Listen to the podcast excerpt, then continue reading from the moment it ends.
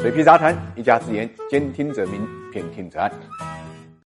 大家好，我水皮，欢迎来到 ESG 会客厅。我们今天跟大家聊一聊啊，拼多多出海，市场为什么不买账？最近一段时间呢，电商巨头拼多多发布了二零二二年第四季度和全年的财报啊。财报发布的当天呢，也就是三月二十号，拼多多每股的价格呢，呃，盘前一度下跌百分之十六啊。开盘之后呢，股价一度下探呢超过百分之十八，之后呢，跌幅有所收窄，最后呢，跌了百分之十四，收报呢七十八块九毛一。但是从数据上看，拼多多的业绩其实是不错的啊，因为去年四季度它的收入呢达到了三百九十八亿，同比增幅是百分之四十六，全年营收是一千三百零六亿啊，同比增长了百。分之三十九。相比之下，阿里巴巴、京东发布的呃 Q 四年报啊，其中阿里巴巴呃四季度收入同比增长呢才百分之二，而京东的同比增长只有七点一。显然，拼多多在营收增速方面是超过了同行的，但是从股价的表现来看呢，市场似乎不认可这种增速，因为跟拼多多四季度增幅百分之四十六相对应的，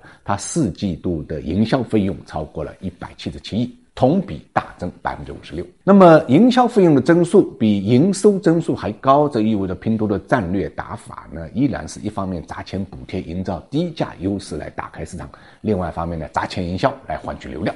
尤其是在北美，它的名字叫泰某，基本上呢是把中国这套模式拿过去复刻一遍的可能啊。我们看到泰某去年九月份在北美上线之后两个月啊，它在营销费用上投入是一百四十亿，现在还在往里面砸钱。那么从媒体报道来看，为了让 Temu 在北美的总交易额在九月一号之前超过呢西英公司呢准备再投两百亿。就像今年二月份，他花一千四百万美金啊，获得了美国春晚超级晚上三十秒的广告播放。在补贴和营销造势之下呢，，Temu 呢迅速在北美获得一席之地。到现在呢，它上线啊一百五十天新增的下载量呢超过了四千万，已经登顶了海外 APP 的下载榜首。那么狂奔的背后啊，拼多多可以说是付出了真金白银的代价，但这些呢都会对成本端带来巨大的压力，商家的利润也会进一步被压缩。更为关键的是，这是拼多多海外的扩展，并没有让呢资本上看到新故事、新模式，它还没有摆脱呢烧钱来维护营收增长的这么一个僵局。